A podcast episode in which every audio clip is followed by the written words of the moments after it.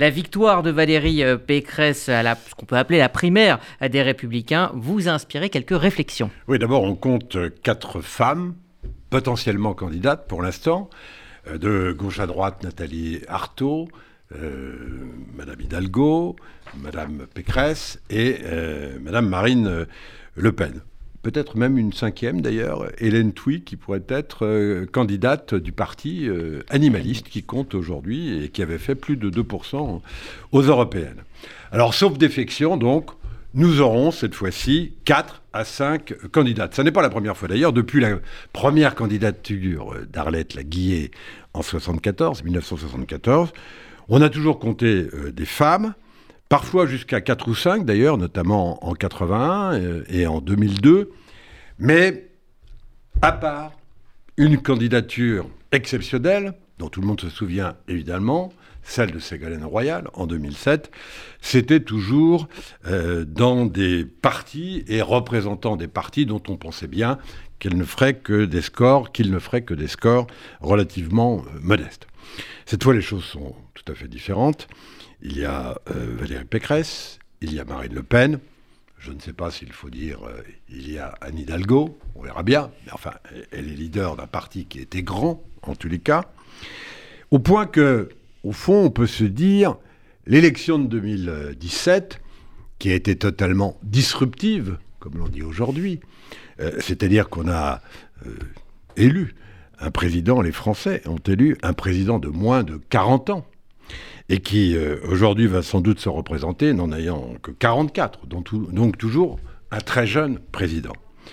Et on se dit, après tout, euh, puisque nous sommes dans une période disruptive, de dégagisme, disons-le, euh, pourquoi ne pas imaginer que les Français, finalement, se disent, eh bien, allons-y cette fois et élisons une femme. J'y reviendrai d'ailleurs sur le plan politique dans un instant, mais d'abord, sur cette idée, pourquoi pas élisons une femme? Je dois dire que, à cet égard, euh, la France a énormément euh, de retard. Historiquement, la France est une très mauvaise élève en matière de femmes et de, présence féminine, vous voyez, je dis de présidence, de présence féminine euh, dans la politique. Il y a eu effectivement Ségolène Royal, arrivée au deuxième tour, représentant euh, la gauche à ce moment-là, en 2007. Enfin, on, sait combien euh, Ségolène Royal a eu des difficultés au sein de son propre parti. On ne peut pas dire qu'elle a été beaucoup aidée par l'état-major, qui était un état-major essentiellement masculin, y compris d'ailleurs euh, par son compagnon, qui était le premier secrétaire du, du parti à l'époque. Et de manière générale, on ne peut pas dire que les femmes aient été beaucoup soutenues quand elles ont eu des postes très importants. On se souvient de l'expérience malheureuse d'Édith Cresson en 1991, qui a tenu neuf mois à Matignon, l'une des plus brèves euh, premiers ministres euh, de la Ve République, et qui, euh, dès le début, a été prise à partie, y compris dans son discours de politique générale à l'Assemblée nationale, et mise à mal tout au long de ces neuf mois euh, rue de Varennes.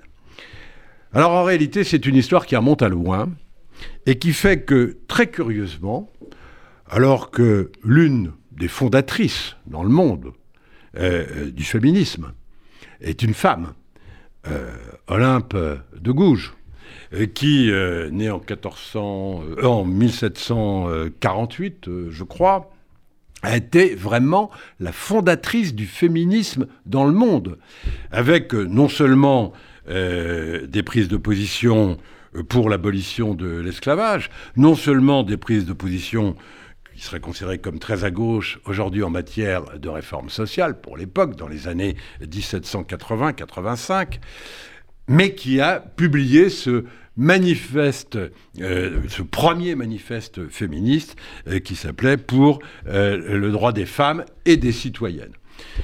Olympe de Gouges a été exécutée par la terreur en 93, non pas d'ailleurs pour ses écrits féminins, mais parce qu'elle avait critiqué précisément la politique de terreur des révolutionnaires de l'époque.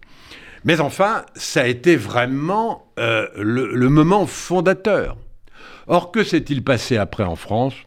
Peu de choses. Il y a eu des, des voix féminines, euh, et j'entends jusqu'aux époques les plus récentes, il y en a toujours eu. Mais enfin, elles étaient extrêmement euh, minoritaires, alors qu'au même moment, et par exemple le droit de vote est de ce point de vue-là un symbole très fort, alors qu'au même moment, le droit de vote était accordé dans la plupart des grands pays occidentaux. Euh, de mémoire, c'est la Nouvelle-Zélande qui, euh, la première, à la fin du 19e siècle, 1890 ou 92, a institué le droit de vote pour les femmes, suivi par la plupart des grands pays euh, occidentaux, y compris le Royaume-Uni, y compris les États-Unis, dans les années 20. Et nous, nous l'avons institué quand? Vous rendez compte que sous la Troisième République, sous le gouvernement du Front populaire de Léon Blum, Léon Blum lui-même d'ailleurs n'avait pas institué le vote euh, féminin et qu'il a fallu euh, le général de Gaulle en 1944 pour instituer le vote féminin. Ça va plus loin dans d'autres domaines, et dans le domaine des droits des femmes hors politique, mais enfin qui est très lié à la politique et au rapport homme-femme. Euh, souvenons-nous quand même que jusque dans les années 70, une femme ne pouvait avoir un chèque et l'autonomie de sa signature qu'avec l'accord de son mari. Donc on ne peut pas dire qu'on soit euh, des, très bons, des très bons élèves en matière de féminisme sur le plan du droit de vote et sur le plan des droits des femmes de manière euh, générale. Mais ça va plus loin et ça s'est traduit politiquement de manière spectaculaire. Je rappelais tout à l'heure que seul Ségolène Royal est arrivé au second tour à une présidentielle depuis 60 ans, que seul Edith Cresson a été euh, Premier ministre et on sait dans quelles conditions.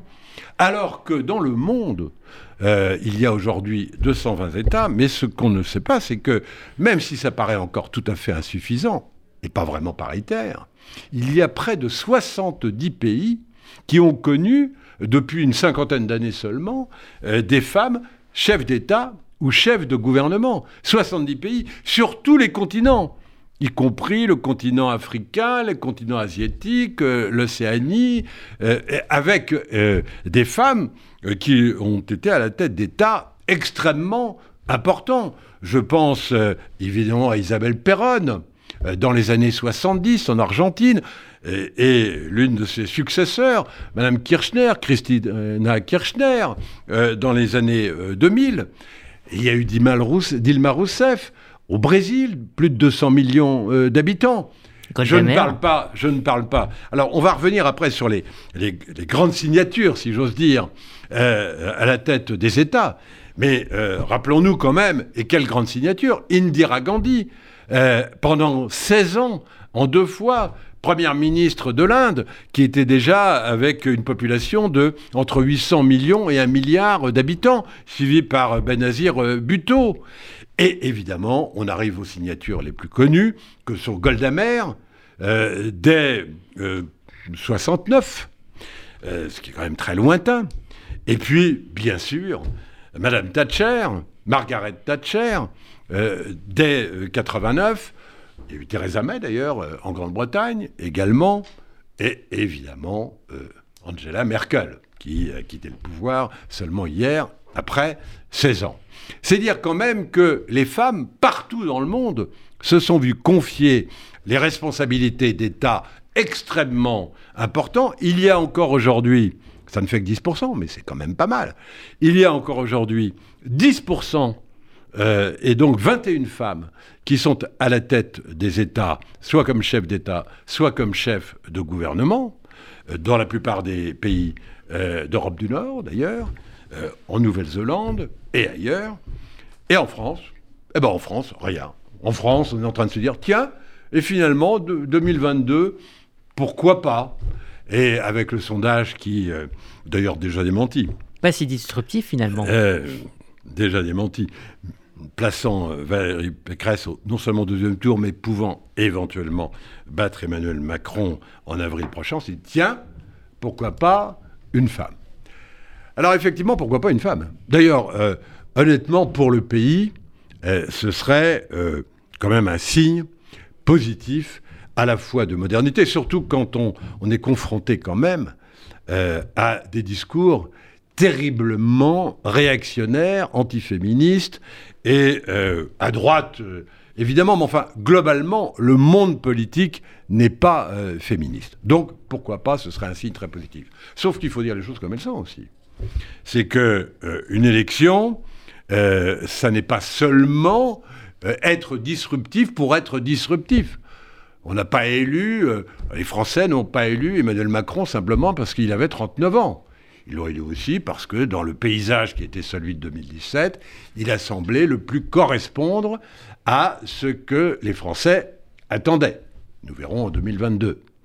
Mais pour ce qui concerne effectivement cette élection, il s'agit également de savoir qui correspondra le mieux à l'aspiration majoritaire, au deuxième tour bien évidemment, euh, y compris par défaut, parce que c'est toujours comme ça une élection, et pas seulement parce que c'est une femme, un homme jeune, euh, un barbu, euh, un, chauve, un rouquin, etc.